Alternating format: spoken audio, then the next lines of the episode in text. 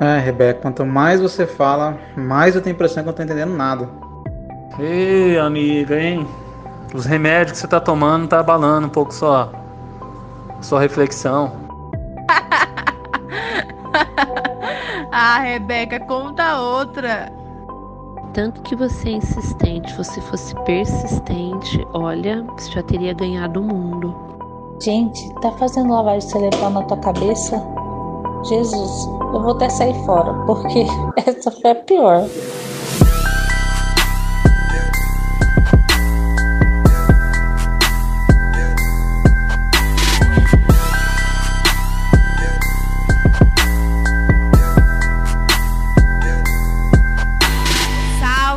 Família, tudo bom? O tema desse podcast é Coração de Mãe. E eu tô aqui com as minhas convidadas. Eu tô com a Lid, ela é mãe do Giovanni e professora na educação infantil e fundamental. Oiês! Também tô aqui com a Nath, ela é mãe da Clarice, da Yasmin, do Danilo e do Daniel. E ela também é youtuber. Olá! Tô com a Carol, ela é mãe da Letícia, do Felipe e da Laura é pastora e professora de educação física. Um salve! E tô aqui também com a minha mãe, que além de ser minha mãe, que eu sei que eu dou muito trabalho, ela é pastora e coordenadora na OSC Contato.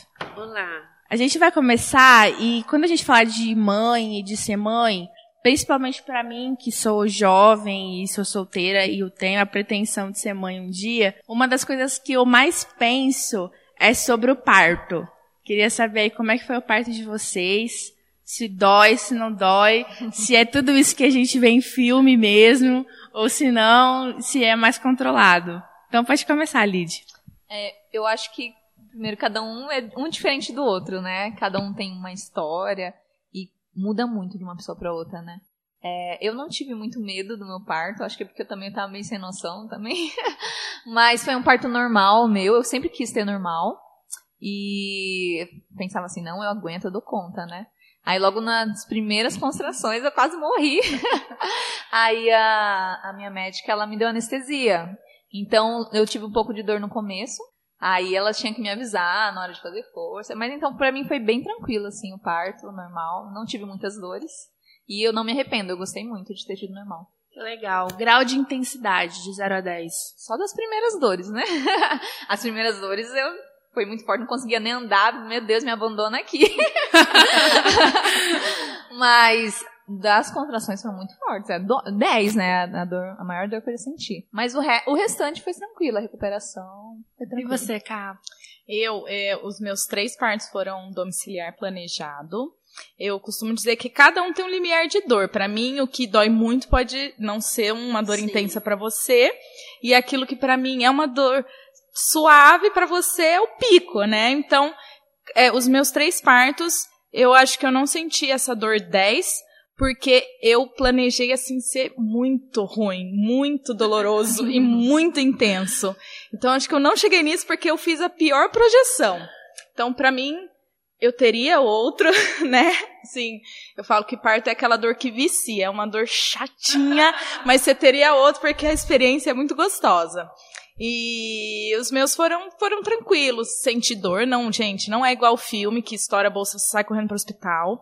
Tem tempo, dá tempo de chegar, porém dói, tem que sair dali, né? Dói, tá? Por falar numa dor que vicia, eu lembrei muito, sabe do que? De piercing, de perfuração. É uma dor assim, vicia, mas é uma delícia. eu acho que se o parto for tipo assim. Você vai ter uns 10. Com certeza. Como é que foi seu parto? Bom, o nosso parto, né, porque você é fruto dele, foi cesárea. É, num primeiro momento eu queria que fosse normal, mas você, assim, nos últimos meses já estava próximo de 4 quilos. E aí o médico falou: olha, vamos fazer cesárea, porque eu acredito que o bebê vai ser grande e vai ser difícil a gente fazer o normal. Então, assim, você ia nascer dia 29, depois você ia nascer dia 25, mas você acabou nascendo dia 23 de julho, porque os últimos, o último mês eu tinha até dificuldade para andar, minha barriga estava bem grande. E, então foi isso. É, não foi legal, porque eu passei muita tensão. Né? Primeiro, porque nesse dia que você nasceu, a madrugada toda eu sentia muita dor na coluna. Então eu lembro que eu acordei tipo seis da manhã com muita dor. É, eu estava na casa da sua avó e ela falou: eu não aguento mais ver você sofrer, porque eu dormia muito mal às noites né, nesse finalzinho da gravidez. Aí ela ligou para o doutor Sérgio, na época ele falou, ah, então arruma e leva ela para o hospital que eu estou indo para lá. Então, só que aí eu cheguei lá, eu me lembro que me levaram para um quarto, depois me colocaram na maca, estavam me levando para o centro cirúrgico e eu já fiz estágio em hospital. Então, assim, eu confio desconfiando de tudo. E eu me lembro assim que no corredor, indo para o centro cirúrgico, veio alguém e falou: Ah, essa daí é o quê? É raspagem? É curetagem? E eu já, né, pã, com aquele barrigão. Então, assim, eu fiquei o tempo todo, assim, muito atenta, muito tensa, para tentar é, me livrar de qualquer erro. E aí depois eu me lembro que já dentro do centro cirúrgico veio uma médica tal conversando comigo, brincando tal. Ah, eu vou fazer sua anestesia, tá? Aí eu olhei para ela e falei, mas o doutor Sérgio já chegou? E na realidade ela estava me confundindo com uma outra mãe. Aí quando eu perguntei, o doutor Sérgio já chegou, eu percebi pelo semblante dela. Ah, ah então, como é que é seu nome? Então, é, eu não curti muito aquele momento, porque eu estava o tempo todo muito atenta, tentando me precaver de algum erro, né, de algum engano, porque eu é, dos outros, porque eu fiquei um, fazendo estágio dentro de um hospital por mais de seis meses. Então você fica pisando em ovos. Eu piso em ovos quando eu entro dentro de um hospital. Né? Hoje eu sou uma paciente chata, porque eu quero ver prontuário, eu quero saber quem prescreveu, eu quero saber por que prescreveu. Então, quando o Dr. Sérgio chegou, já fiquei tranquila, porque ele me conhecia, essa questão do limiar aí da dor, ele já né, me conhecia muito. E aí eu acho que foi quando eu descansei.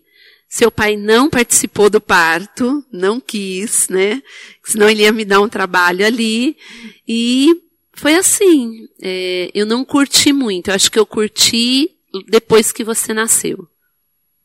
E com quantos anos vocês foram mãe pela primeira vez? Eu, 27. Eu fui mãe com 15 anos. Muito nova. Olha, eu sou ruim de números, mas eu acho que eu tinha 29, no ano que eu tinha 29, para fazer 30.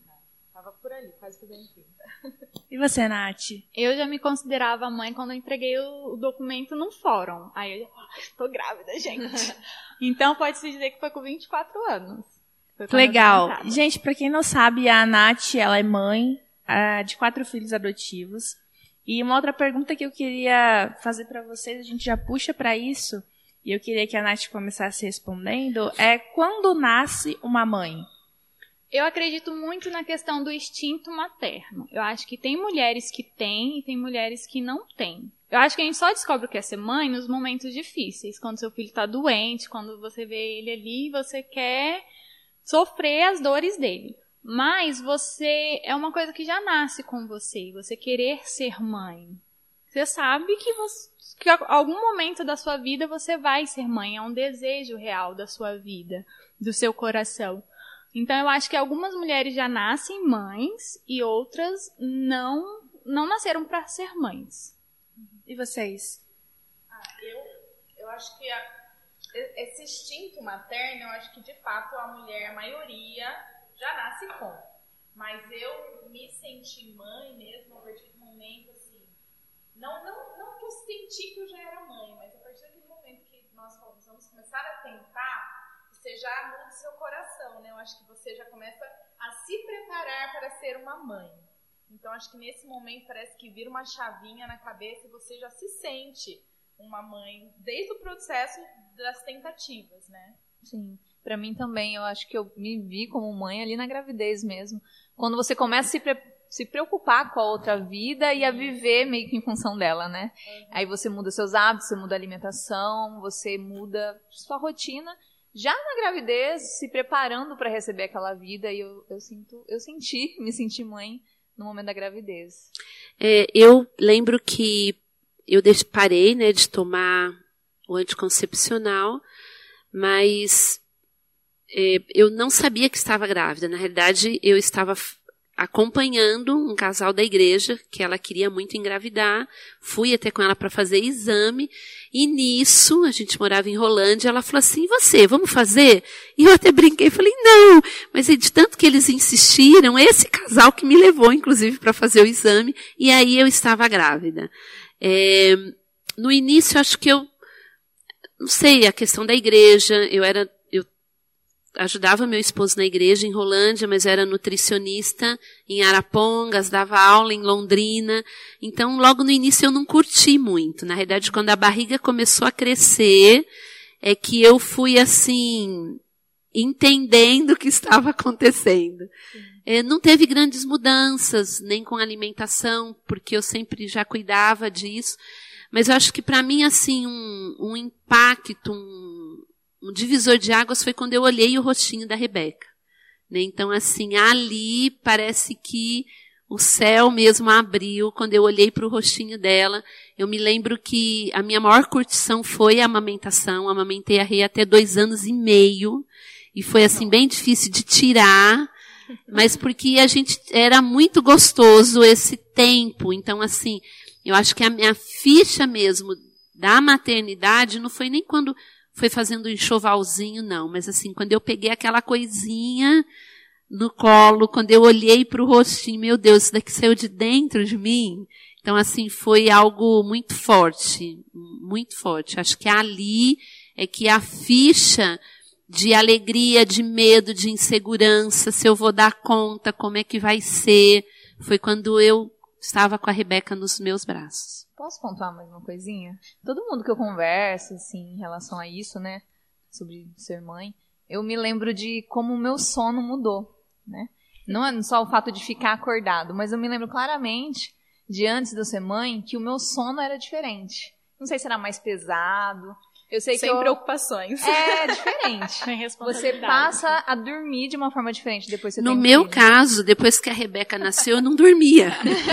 eu demorei para dormir também, bastante. Rebeca foram os dois primeiros anos, eu não sabia É. o que era dormir, assim, três, quatro horas. Não É. sabia. E, a, e o, acordar também, sabe? Quando você acorda, você não... eu lembro que eu acordava por mim. O que, que eu vou fazer hoje? O que, que tem pro dia de hoje? Mas por mim. Depois você é mãe, você acorda já Pensando pro em outro. tudo que tem que fazer pro Sim, filho. é, né? Eu tenho que fazer isso, tem que fazer aquilo. Então, é, isso é uma... Essa questão do sono, eu lembro que eu levei um tempinho depois que eu casei pra poder ter filhos, porque eu amo dormir. Até hoje São eu duas. amo. E eu ficava pensando, nossa, mas eu vou, tipo, ter que acordar cedo, acordar de madrugada. E eu amo dormir. Então, assim, essa decisão pesou. Porque Aham. eu falei, meu sono eu sei que vai mudar. Eu amo dormir. Por exemplo, em casa, a gente sempre, meu esposo fala que entre eu estar com fome e com sono, eu de boa, eu durmo com fome. Eu quero eu é assim dormir. também. Eu não sei se vocês sabem, mas na roda de conversa com as meninas, às vezes eu costumo falar que eu sonho muito mais em ser mãe do que em casar. É, essa parte maternal, assim, acho que veio muito da minha mãe. Que existe aquela diferença entre a maternidade e a maternagem. E eu me sinto muito materna quando a gente tá no rolê, sei lá, eu, a Lídia, a Kai, a Lari, eu percebo que eu sou muito mais maternal, às vezes, do que a Karina, que tá mais próxima de mim. É esse instinto de cuidar, de amparar, de querer saber como é que tá, essas coisas. E eu queria que a gente voltasse aqui pra Nath, para como é que foi essa sua escolha, como é que foi a escolha das crianças, porque o meu pai, ele é filho adotivo, né? E a mãe dele sempre falava pra ele que os outros filhos que ela tinha não foram filhos que ela escolheu, mas que o meu pai foi o filho que ela escolheu para ser filho, que era o filho do coração. Isso marcou muito a história dela, dele. Eu quero muito ser mãe, mas eu também sonho muito de ser mãe biológica, mas eu sonho muito em ser mãe adotiva. É algo que não sei se pela história do meu pai, ou também até por sempre estar abraçando o mundo e as pessoas, é algo que com certeza eu quero viver, talvez até antes mesmo de ser mãe biológica. Todo mundo acha que a gente optou pela adoção por conta da dificuldade da gestação, mas na verdade não foi. A nossa primeira conversa sobre adoção, a gente nem se conhecia pessoalmente, porque eu e Marcelo a gente namorou à distância. Então, a nossa primeira conversa sobre adoção veio nessa época, na época a gente nem sabia se a gente realmente ia ser namorados. E assim, eu cresci indo com a minha mãe em bairros muito simples, levar comida. E minha mãe sempre falava muito de, ah, eu quero adotar. Ela ia em abrigos e tal. Só que naquela época, uma mulher solteira não adotava, uma mãe solteira não, não adotava, né? Pedia muito mais requisitos. Então eu cresci ouvindo isso. E aí depois a minha prima veio morar com a gente, é, não era definitivo, mas eu percebi, eu via na minha mãe que era muito natural amar ela da mesma maneira que ela me amava. Então, para mim, a adoção era algo muito natural. Era tipo, ah, tá, legal, você não precisa parir para ser mãe. Vai muito além do DNA. Isso para mim era algo muito forte. Então, quando eu e o Marcelo casou, eu já tinha falado para ele que eu queria adotar. E ele foi recíproco. Ele falou: "Ah, tá bom, só que para ele não era assim. O homem parece que tem que pegar a criança no colo para saber que é pai, né?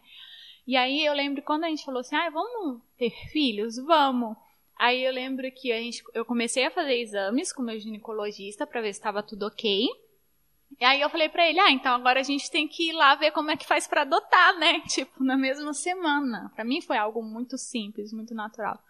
Aí ele falou, tá, tá bom. Eu lembro que a gente andou Hortolândia inteira, não se tinha conselho tutelar, não tinha nada quando eu cheguei aqui. Não, não, ninguém sabia, então ficavam mandando a gente ir para vários lugares. Aí a gente não conseguiu de primeira. Da segunda vez, a gente pegou a planilha e aí eu fiquei acabada, porque a gente não sabia que a gente tinha que escolher uma criança. Aí você coloca lá a cor, a idade, o que, que a criança já passou, né? E aí eu não tive condições psicológicas nem maturidade para preencher aquilo. Eu lembro que eu só chorava.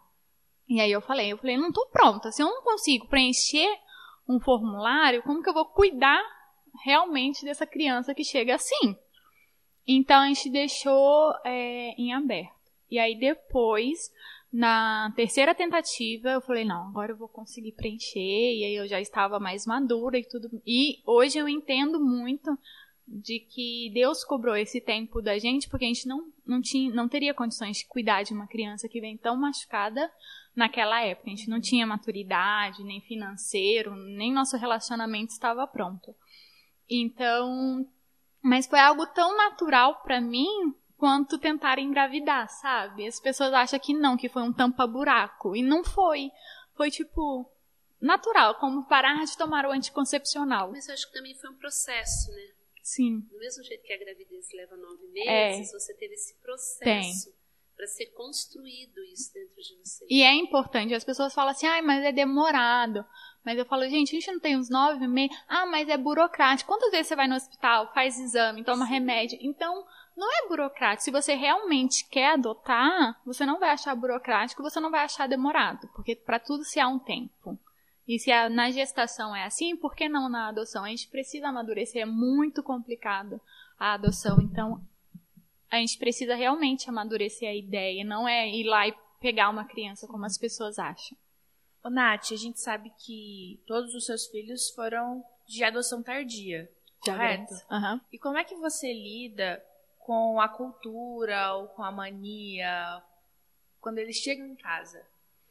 Eu e o Marcelo, a gente conversou muito de como a gente queria educar as crianças. E a gente vinha em todos os congressos para as pais, mesmo sem ter nenhum filho. Porque a gente pensava, a gente tem que falar a mesma língua, porque senão vai dar ruim. Eu acho que a maior dificuldade na educação dos filhos, independente se eles são adotivos ou não, é que o pai fala uma coisa e a mãe fala outra. O pai quer educar de um jeito e a mãe quer educar de um jeito. Então eu e Marcela a gente trabalhou nisso primeiro. Como a gente quer educar as crianças? O que que vai ser aceitável, o que não vai ser aceitável? Então quando as crianças chegou, a gente já tinha uma linha de raciocínio, o que a gente aceita e o que a gente não aceita.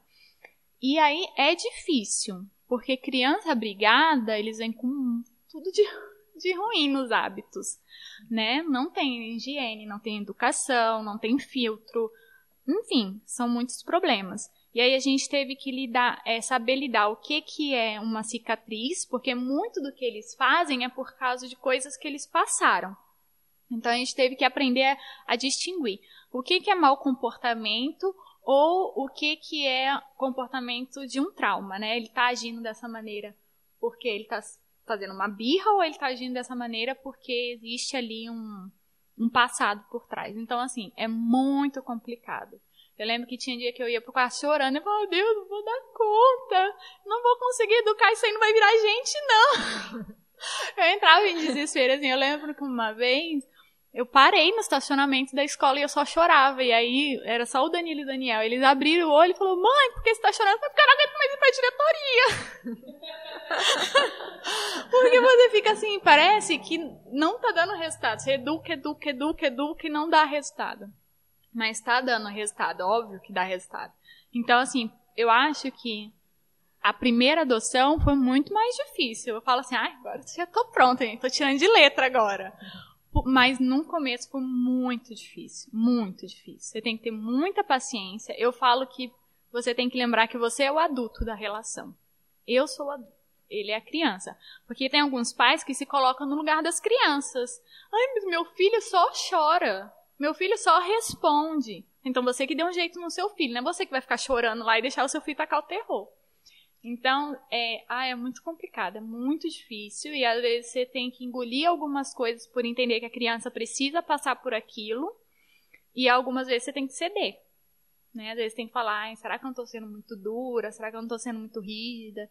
Então não é fácil. Só, só falar uma coisinha. É, a Nath falou sobre como eles se prepararam antes, amadureceram é. no relacionamento, esperaram mesmo para isso, né? É. E depois que eles vieram, ainda aprenderam muita coisa, né? Ah, não tem como. Por mais que você leia e estuda, é. não é igual, não. Eu, eu, assim, como eu engravidei muito cedo, eu meio que aprendi já sendo mãe. Foi eu meio que amadurecendo aos trancos e barrancos. E, mas eu acho que, no geral, as mães acabam aprendendo no momento, na vida, enquanto você é mãe, né? Às vezes a gente, alguma mãe pode se preparar tanto antes e depois, quando chega na hora, tem que se adaptar totalmente novamente. Por mais né? que você, é o que eu falei, por mais que você leia, ajuda. Mas na verdade a gente só vai saber na hora. É. Né? Cada filho é diferente. E tem as fases também. Cada idade, o pessoal fala assim: ah, mas meu filho faz muito isso. Tá, daqui a um tempo seu filho não vai fazer muito isso, mas ele vai fazer muito outra coisa. É. Cada idade eles afrontam algo diferente. É então, quando você acha, você fala: ai, graças a Deus que esse menino parou de fazer isso. Aí vem uma nova.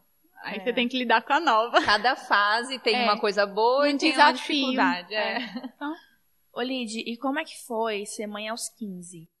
Então, é, eu comentei agora, né? Muita coisa eu fui aprendendo. Eu falei que eu não estava preocupada com o parto. Porque eu acho que eu nem tinha noção, né? De como que ia ser. Então eu tinha alguma coisa na minha, na minha cabeça de como que ia ser, alguma ideia, mas sempre era diferente, né? E então eu fui aprendendo muito conforme eu ia vivendo. Eu precisei de muita ajuda.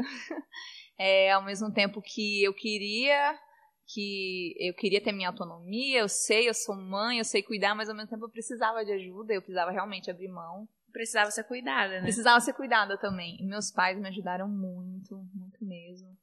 A avó do meu filho, né, por parte de pai, me ajudou muito na época também. E mas a gente vai aprendendo, né? É, meu filho precisava de mim, eu precisei amadurecer para ele. Eu tive que abrir mão de muitas coisas que, as, que os adolescentes da minha idade abrir mão da sua né? infância, né? né? É, minhas amizades mudaram, então foi um, um baque. Meu corpo fase... mudou. Exato. Meu corpo Os mudou absurdamente. É. Então foi uma mudança radical mesmo. E até hoje eu acho que eu tô aprendendo a ser mãe ainda, né? Que minha vida passou por muitas fases. Eu morei com meus pais por muito tempo. E faz alguns anos que eu comecei a morar sozinha, só eu e meu filho. Então, eu ainda tô aprendendo algumas coisas ainda até hoje, né? E eu não sei se algum dia eu vou parar de aprender, não. Com quantos anos o Giovanni tá? Hoje tá com 14 anos. Tá um que adolescente legal. agora. O que, que você acha que são os maiores desafios de educar um menino, menino? nos dias de hoje? Ah, é que eu não, tenho, eu não tive menina para saber a diferença, né? Eu acho que eu só era capaz de educar menina. Menina? É. Eu acho menino muito mais difícil. Eu só penso em ter filho menino. é que eu acho que o meu instinto de proteção, de cuidado, é, eu ia estragar o menino. Ah, eu, eu já sou bem assim. Não sei se é porque eu tive ele nova, eu tive que trabalhar, fazer faculdade. Então eu já sou bem assim, mais liberal com ele. Eu cuido, eu, tenho, eu sou muito carinhosa, eu abraço, eu beijo, eu converso, procuro conversar o máximo que eu posso. E ele não é muito de sair de casa, ele tem alguns poucos amigos que vêm em casa. Então procuro estar tá cuidando e de olho, né, para que ele não Eu não sei exatamente quais seriam os problemas que futuramente na adolescência ele poderia enfrentar mais velho, né? Mas eu procuro estar sempre atenta.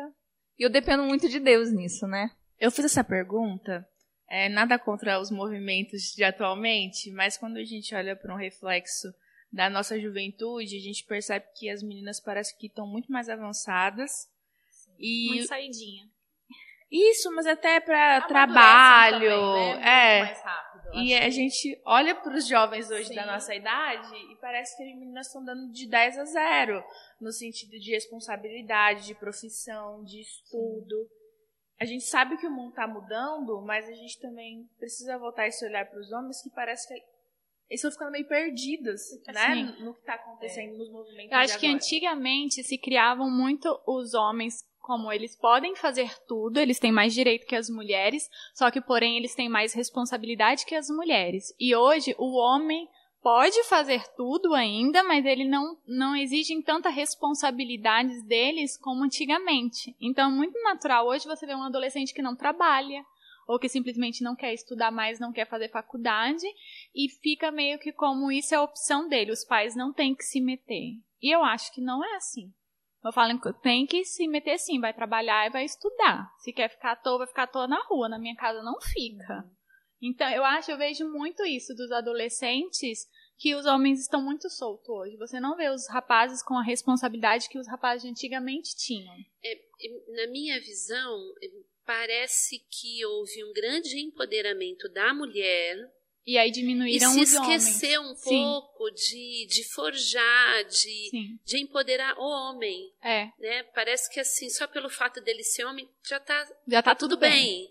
E com a menina, como a, a, nossa leitura, não sei se o sexo, a gente empodera, a gente né, dá diretriz, a gente, e o filho o menino parece que por ele ter nascido menino ele tem que dar conta. Ele já é. sabe então, por conta própria é, caminho, né? Então hoje é, é, é, visível quando às vezes a mulher ela, ela tem a menina, né? Ela é muito mais incentivada, ela é muito e, e o menino parece que talvez seja um erro que nós pais precisamos, né? Nós educadores, enquanto família, a gente rever. Eu acho que filho, tanto um quanto o outro, ele precisa ser empoderado, motivado, desafiado. Quando eu falo é, da questão que eu acho que na minha personalidade ser mãe de menina é com a questão da docilidade, é com a questão do cuidado, do...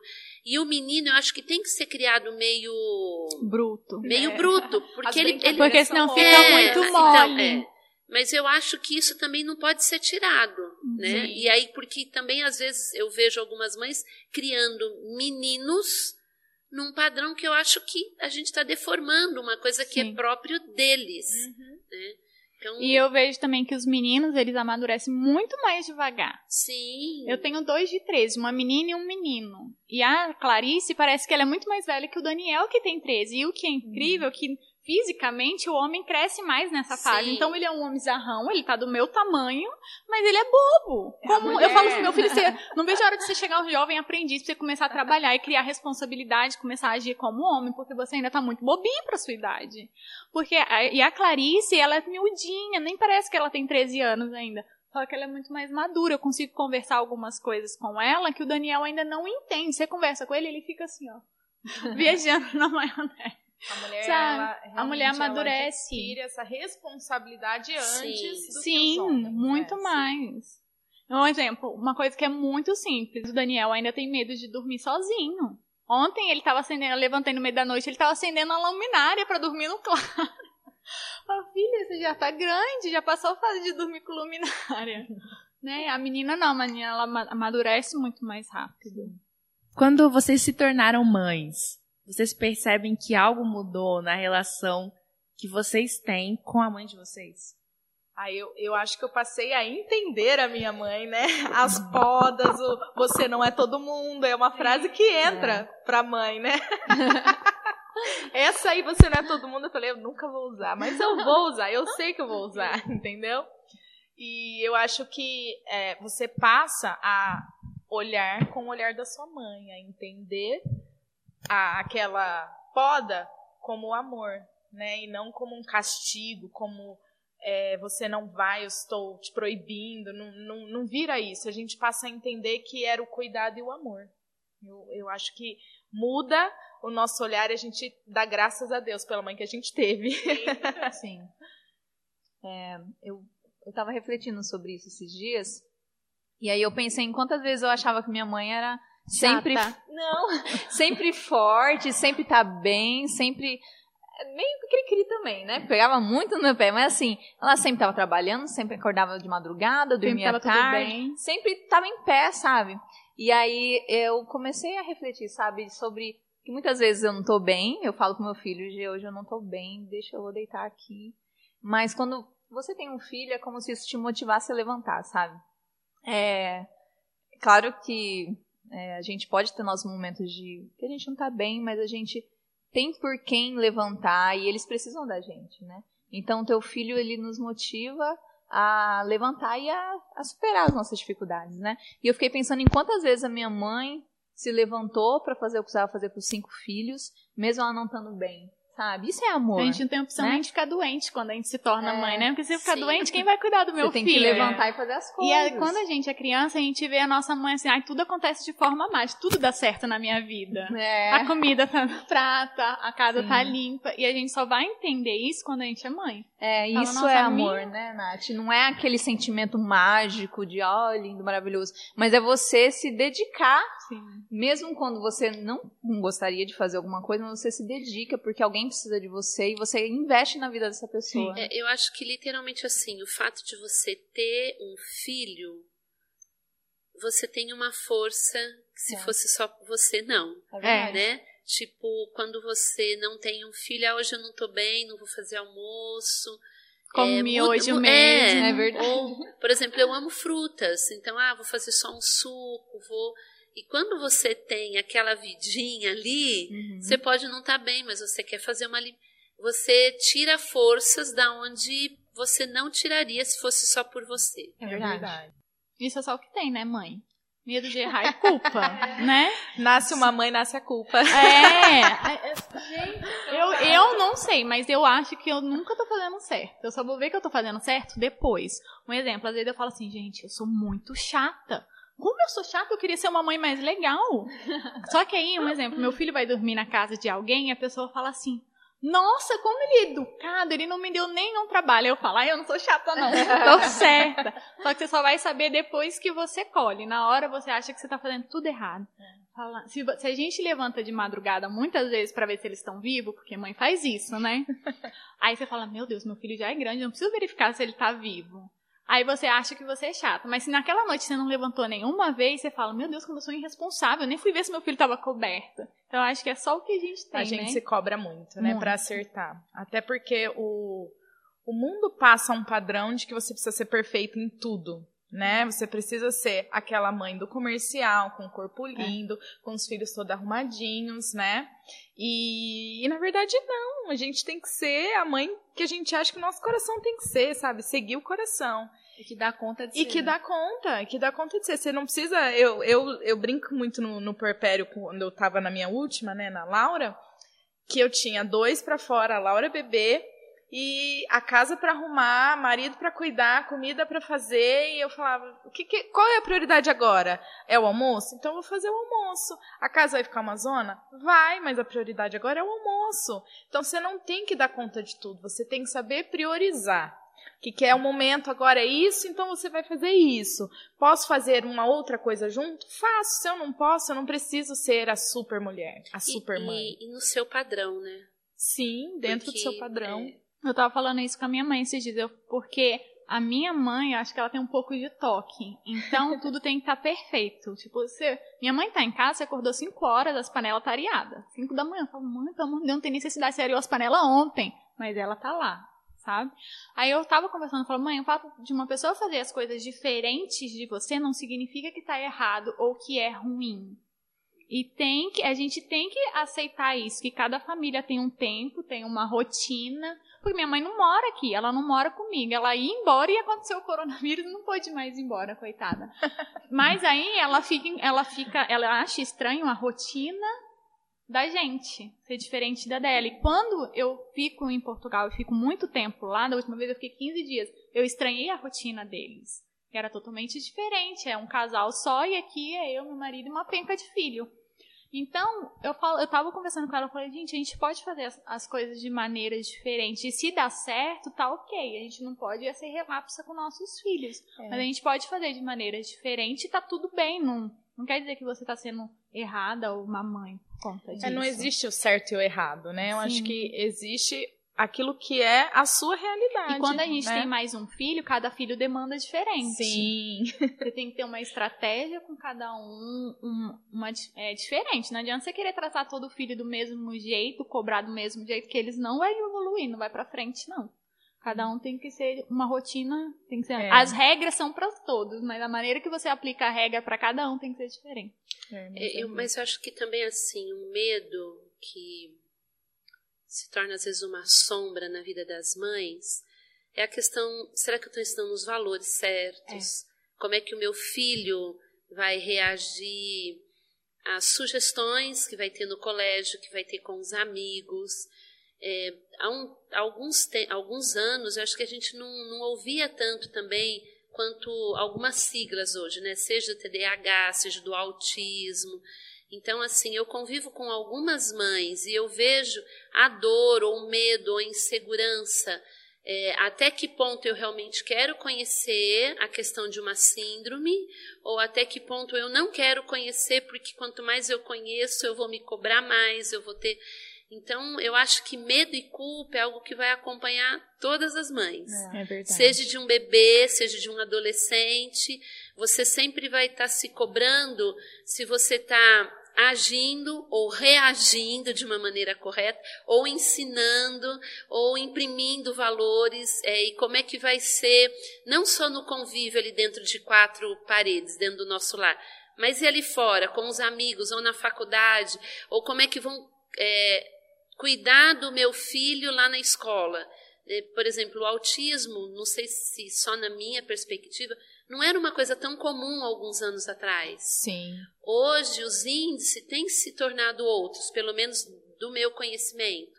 E eu vejo assim a insegurança de ser mãe, né? Uhum. Como eu ajo e reajo dentro de casa, mas como é que vai ser esse meu filho lá na escola, entre os amiguinhos? Então, eu acho que é, o que nós né, precisamos, enquanto mães, é, entender e não nos compararmos e não nos avaliarmos o tempo todo e nem gerar uma certa competição, é que todas nós passamos por esse sentimento. É verdade. Né? Seja o filho que você tem, você vai ter medo, você vai ter insegurança, você vai se cobrar se eu deveria ter feito mais, se eu não deveria ter feito. E a gente vai errar também. E a gente vai errar. Porque a gente pode, a gente, a nossa intenção é sempre fazer o melhor para o nosso filho, só que ainda assim a gente vai errar. A gente Sim. vai, vai ter coi, tem coisas que eu acho que a gente vai perceber que a gente errou e que a gente vai conseguir consertar. E tem coisas que a gente não vai perceber, que a gente vai achar que a gente estava certo o resto da vida, quando na verdade a gente errou, porque a gente é ser humano, né? Uhum. E, e, uma coisa que até é, fruto do último podcast da Rê, que ela falou lá algumas coisas de Barbie, etc., é que, querendo ou não, também hoje, em menos de 10 anos, a gente tem uma mudança muito grande né, de cultura, de entendimento, de conhecimento. Então, de repente, hoje, o que a gente está aplicando como correto, eu não estou falando de princípios, né, eu estou falando de costumes, de, de moda, de Daqui 10 anos nós vamos olhar e falar assim: nossa, mas eu fiz isso com meu filho. Por quê? Porque o mundo mudou, porque a tecnologia é outra, né? as interações são outras. Então, é, eu acho que essa palavra é para todas as mães. Está tudo bem você se sentir, às vezes, culpada, você se autoconfrontar com alguns erros, todos nós vamos passar por isso. A gente só precisa ter o entendimento que você deu, o que você achava que era o mais importante e o que você achava correto para aquele momento. Sim. E às vezes, mesmo errando e acertando, a gente tem um Deus aí que vai alinhando as rotas e amenizando os nossos erros. É, eu sempre penso que Deus colocou a mãe que cada filho precisa. É, Isso cada um traz um Vamos lá em conforto, casa, assim, né? cada um tem o que merece. É. Não, não tá gostando, reclama Deus. Isso traz um conforto, assim. Sim, Deus, me eu- ajuda, por é- favor. Essa é uma das minhas frases prediletas. E eu acho que hoje, o momento que a gente vive de redes sociais, traz uma cobrança muito grande, porque a gente olha a vida do outro e é A exposta. comparação, né? Isso, é muito a gente se forte. compara muito com aquela blogueira que dá conta de tudo, a gente se compara muito com aquela que teve o filho que foi embora para os Estados Unidos e que tem a melhor educação. Sim. A gente se compara até, até a- os filhos da rainha, né? A gente olha os netos da rainha, os filhos da princesa, a gente olha. Por quê? Porque tá ali, tá na nossa mão. O tempo todo a gente tá olhando e se comparando com mães melhores do que nós. Mas na verdade elas não são melhores. Elas têm as lutas dela também, assim como nós temos. Só né? que ninguém vai ficar mostrando coisa ruim Exato. na internet.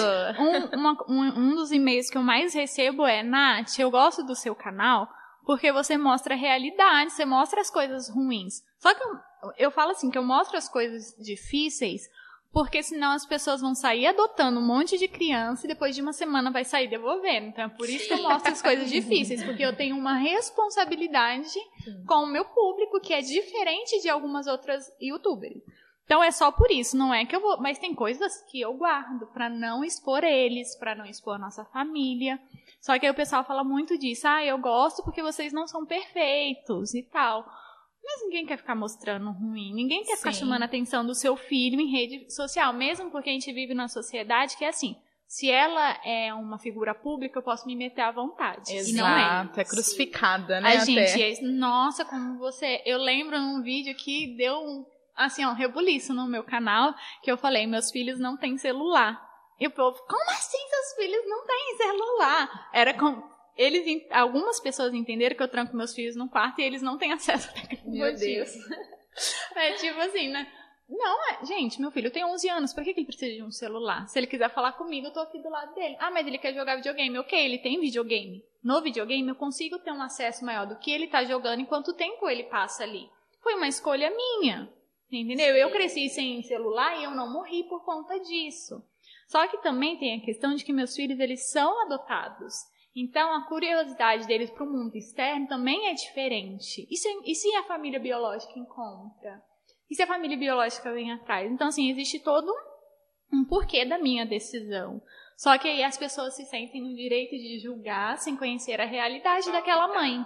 Ai, mas, ah, mas você é figura pública. Então posso me meter. é, Então vai pagar minhas contas também. e os, bo os boletos você não tá vindo buscar, não, só as informações. A gente tá falando de mãe, mas às vezes a gente se esquece que a mãe, ela também é mulher, ela também é esposa, também é filha, também tem a sua profissão.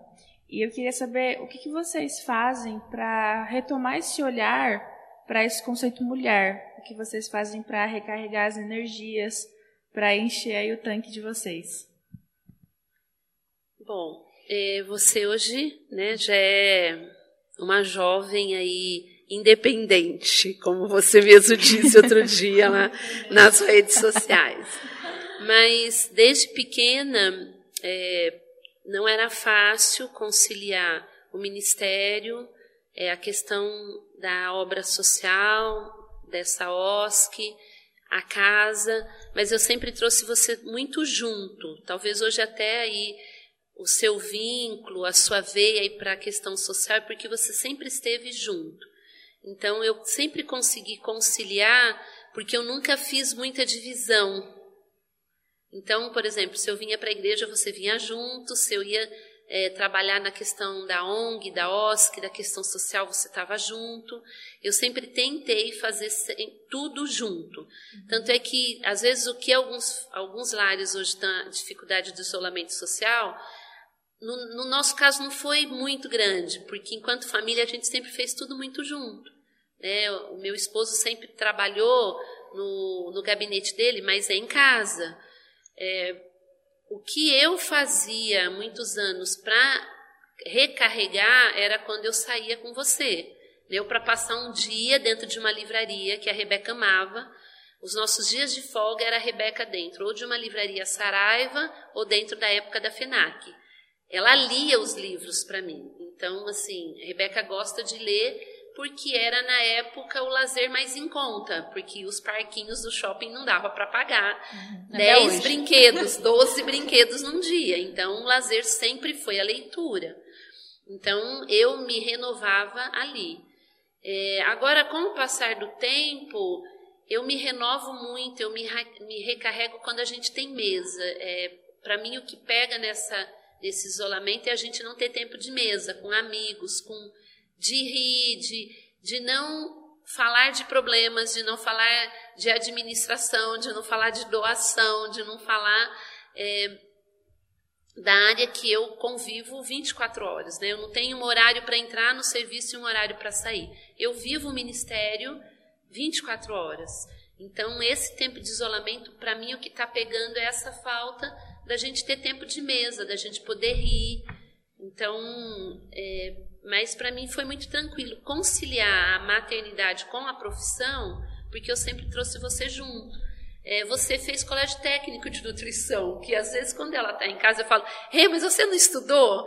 Porque ela sempre teve tão linkada no que eu estava fazendo que foi muito tranquilo ela crescer sendo minha filha, mas no meu convívio profissional. Uhum. Eu gosto de ter um tempo meu, só meu, sem ninguém.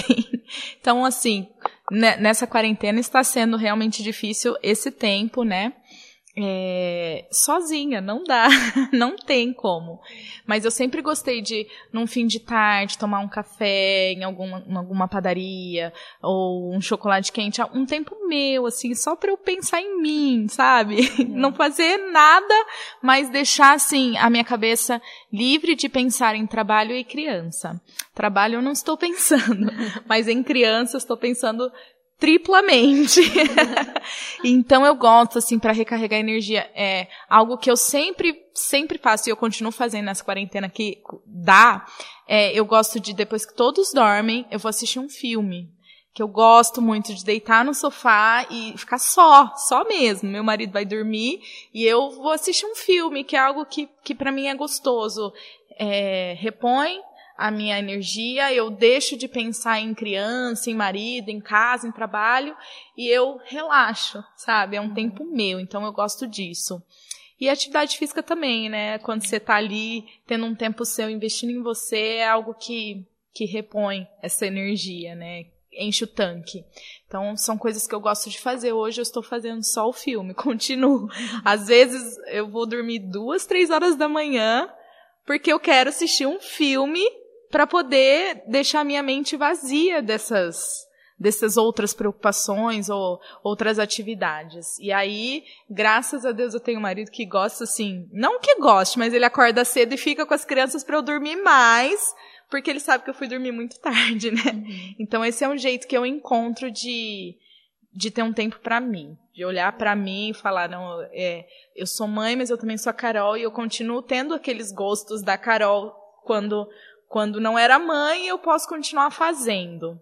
É. Não tem como você cuidar de uma outra vida, de uma outra pessoa, se você não cuida da sua, né? É. Então eu procuro me policiar também para me cuidar emocionalmente, fisicamente, é, a ler alguma coisa que eu gosto. Eu gosto bastante de fazer exercício físico também. Eu tento não me colocar só, né, para fazer tudo as coisas que precisam. E eu preciso me policiar muito nisso, porque geralmente eu quero dar conta de tudo, preciso fazer tudo em casa, no trabalho, com meu filho, na igreja. E aí, às vezes eu esqueço de mim, de descansar, de fazer alguma coisa que eu gosto. Mas isso é muito importante pra gente ter equilíbrio para é. poder fazer essas coisas de uma melhor forma, né? E para não ficar gritando com, com todo mundo o dia inteiro, Você né? Não se estressa, né? Senão é só gritaria.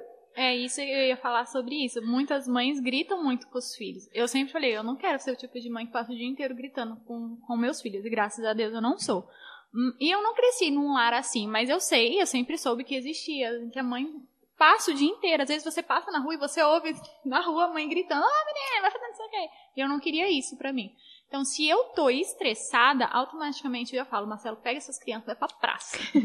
e por quê? Eu falo, vai pra mim não brigar com ninguém. Porque eles também, tem dia que a gente acorda estressado, não tem nem motivo. Só que eles não são obrigados também a levar ferroada, né? Então, aí o Marcelo pega as crianças e vai fazer. Nessa quarentena, eu falo pra eles, eu vou entrar no meu quarto e ninguém bata na porta. Se estiver morrendo, aí vocês podem me procurar. Se não for caso de morte, o seu pai está aí, vocês se virem com eles. Tudo bem? Ah, tá, tudo bem. Aí eles vão e não batem, eles respeitam, mas aí o Marcelo interte também. Mas eu acho extremamente importante a gente continuar se reconhecendo como mulher e como pessoa. Porque é o que você falou, se você não tá bem, como você vai cuidar de outra pessoa se você não não tá legal?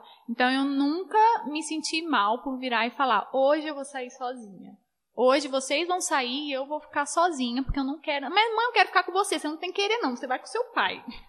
É. Porque se eu não ficar bem, uma hora ou outra você vai destratar a criança. Comprar coisa para você também. Comprar. Né? tem comprar muito isso. Às vezes a mãe esquece e só quer comprar pro filho. É. Eu acho que se é uma necessidade, Aí você deixa você de lado. Eu já fiz muito isso. Eu não vou no, eu vou no shopping, compro só coisa para as crianças, porque eu não estou precisando de nada e eles estão precisando daquilo. Mas se é aquele videogame que eles querem muito, mas eles já têm dois em casa, não, pelo amor de Deus, que eu vou comprar uma bota para mim, que eu preciso. Verdade. É, acho que também a gente tem que saber dividir. As mães às vezes esquecem. Às vezes a gente Sim. quer dar tudo para nossos filhos, até o que não tem, porque eles são prioridades. A gente está finalizando e eu queria muito conversar com a minha mãe sobre isso. Esse ano, além de fazer faculdade, eu comecei a trabalhar. Então, eu entro no emprego em épocas normais, sem pandemia, às oito, eu saio às seis, aí eu vou para casa rapidinho, que é tempo de entrar no carro, e ela sempre deixa um lanche para mim. E aí a gente vai para a faculdade, eu vou com o João. E aí a gente chega 11 horas, normalmente não tem janta, porque ela já fez o lanchinho. E aí ela já tá deitada quando eu chego. Então a gente passa a ter tempo mesmo de final de semana. Quando você não semana, está de plantão. É, quando não estou de plantão. Durante a semana a gente se vê assim, meia hora no dia, uma hora Sim. no dia. É, a Rebeca falou qual é o meu sentimento. No sentido, a gente estava conversando em casa quando o filho começa a voar. Eu vivi um sentimento de alegria e também de falta, né? Porque assim, quando, antes dela trabalhar, ainda que a gente não ficasse o tempo todo junto, mas a gente compartilhava muito. Tipo, eu estou pensando em fazer tal coisa, o que, que, você acha? Me dá uma ideia. Então, isso era legal. No serviço, eu posso até tentar falar com ela, mas ela vai me responder cinco horas depois. E quando eu pergunto algo, não é para daí cinco horas depois. Cinco horas depois eu já fui, eu já fiz, eu já decidi. Né? É, eu sou assim, quando eu quero fazer algo, eu não sou de ficar procrastinando. Tem que fazer, vamos fazer. Então, eu, eu vivi esse misto de sentir falta do quê? De compartilhar, de trocar uma ideia, de avaliar. Né? Olha, a gente está pensando em fazer tal projeto, o que, que você acha? Eu gosto das ideias da Rebeca, da criatividade, da, da, da, exigência, às vezes, que eu quero fazer uma coisa mais prática, ela já quer fazer uma coisa mais bem elaborada. Né? É, então, mas por outro lado, para mim é muito gratificante ver ela assim, assumindo horário para entrar, horário para sair, é, esse envolvimento dela na área que ela está envolvida, que num primeiro momento me deu muito medo, me deu muita insegurança, né, de ter que visitar, de ter que fazer algumas abordagens, mas por outro lado eu vejo que é uma área onde ela está amando atuar. Então isso também me fez bem. Então eu digo que se eu fosse pesar, eu tenho numa balança, eu tenho muito mais alegria e satisfação de vê-la trabalhando, de vê-la produzindo, ainda que eu sinto falta de ter mais conexão e trocas, né? Eu também acredito que é uma estação. Não acredito que isso é para sempre. Eu acredito que é uma estação para ela amadurecer, para ela rever algumas coisas para depois ela poder é, desfrutar de outras conquistas e de outras ações. Os meus ainda não chegaram nessa fase, né? Tá tudo em casa. Eu tô querendo que eles comecem a sair um pouco. Mas eu sonho muito com isso, porque na, eu passei por morar sozinha, trabalhar e me sustentar e depois casar. E eu falo muito para os quatro, eu falo, é extremamente necessário que vocês passem por isso, para que quando vocês casem, vocês não, não sintam necessidade de, alguma de algumas coisas e que vocês se reconheçam como pessoas. Que você, sabe, que você gosta, quais são as suas preferências. Porque se você fica o tempo inteiro debaixo da asa da sua mãe, você não vai saber se virar. E eu tenho muito medo de ter filhos que não vão saber se virar. E se eu morrer, o que, que vai ser do meu filho? É. Sabe? Eles não podem achar que eles têm sempre a mãe, sempre um tio, sempre um irmão. Eu sonho muito que eles sejam independentes. Então eu coloco muito na cabeça deles Ó, oh, fazer 18 anos, arranjar um apartamento, morar sozinho, morar com seu irmão, ou fazer um intercâmbio, viajar, fazer um mochilão. Eu ponho muito isso na cabeça deles. Porque eu vivi isso e para mim foi bom de morar sozinha. Tudo bem que era no mesmo prédio que minha mãe. eu achava que eu tava balando, eu tava morando sozinha, era minha casa, as minhas regras, eu descobri o que eu gostava, o que eu não gostava. Então eu, eu penso muito nisso, eu não tenho esse apego, sabe? De, ai, não, não quero que meu filho saia de casa. O Marcelo, ele fala, meus filhos só saem de casa casado. Eu falo, misericórdia, amor, se casar com 40 anos, como é que vai? Você não, não casar também, né? É, se não casar, porque essa juventude hoje está diferente, como é que faz? Então, não, não quer casar? Tudo bem, mas encontra a sua casa, vai viajar o mundo, vai, e falo muito para eles, não se prenda a casar jovem, não, vai estudar, vai viver as suas coisas, que é um privilégio que eu tive muito grande, foi de escolher o momento em que eu ia ser mãe e de alinhar tudo com o meu marido antes. Como a gente vai criar? Tá na hora? A gente tem condições? E isso trouxe um, um, um bem-estar e uma calma que eu vejo que mulheres não têm, ou por ter sido mãe jovem, ou por ter sido mãe solteira, ou por ter sido mãe no momento em que não estava bem financeiramente, ou que o relacionamento não estava bem, e isso implica na criação da criança. Então eu falo muito isso para eles curtem, estudem, trabalhem, conquiste, para quando vocês decidirem serem pais, vocês realmente serem pais. Porque não é só pôr no mundo. Se fosse, os abrigos não estariam cheios, né? Então não é só pôr no mundo. Então é muito importante essa vivência da, da juventude. Então eu quero muito que eles passem por isso. Quero que ninguém casa, não. e se vocês pudessem dar uma dica, uma dica de mãe para outra mãe, o que, que vocês falariam? Eu acho que algo que foi muito forte na sua educação é da gente imprimir princípios e valores. Eu acho que isso todo pai precisa saber quais são os seus princípios e quais são os seus valores. As outras coisas a gente releva, as outras coisas a gente faz que não vê, a gente negocia, mas eu acho que nós precisamos ter esse desafio, né, de imprimir os nossos princípios e os nossos valores na vida dos nossos filhos. Se no passado eu já achava que isso era extremamente essencial, do jeito que a nossa sociedade hoje está se, se desestruturando mesmo, né, se destruindo, eu acho que nós precisamos carregar sobre os nossos ombros essa responsabilidade né, de princípios e de valores. Rebeca falou no, no último podcast dela que é, um, é algo que é muito forte entre nós. Quando o primeiro laptop que ela tinha, o pai dela ainda estava pagando, aí brincando com as amigas, alguém derrubou um copo de água. Eu me lembro que ela veio com ele assim, pingando e chorando. Eu falei, filha, o laptop em algum momento ia quebrar mesmo ou em algum momento ia ficar velho, ultrapassado. É, tudo bem que não precisava ser agora, eu falei para ela, mas as amizades você pode levar para o resto da vida. Uhum. Então, assim, guarde seu laptop, ainda ela falou assim, põe no sol, né, mas não perca a amizade por causa do laptop. Se hoje ela ainda tivesse laptop, ela nem ia querer guardar, mas as duas amizades ela ainda tem até hoje. Então eu acho que nós precisamos saber quais são os valores e os princípios da nossa família. Eu acho que todo pai precisa ter a responsabilidade de imprimir isso na vida dos filhos. A cultura, a moda, tantas outras coisas, se pode usar piercing ou se não pode, são coisas que a gente vai negociando, né? Cada ciclo, cada estação, de acordo com a maturidade. Mas eu acho que princípios e valores todo pai, toda mãe precisa se comprometer de imprimir na história do seu filho pegando um gancho nisso, um pouco parecido, mas é algo que é muito importante para mim. Você está sempre refletindo sobre como você está se posicionando como mãe na sua família, para que você permaneça segura no que você faz, nos seus valores, para que o seu filho possa ter essa segurança em você também. É, os nossos filhos, um dia eles vão voar, eles vão. Eles vão a gente está preparando eles para o mundo. Mas enquanto a gente tem a nossa função como mãe, a gente precisa trazer essa segurança para eles.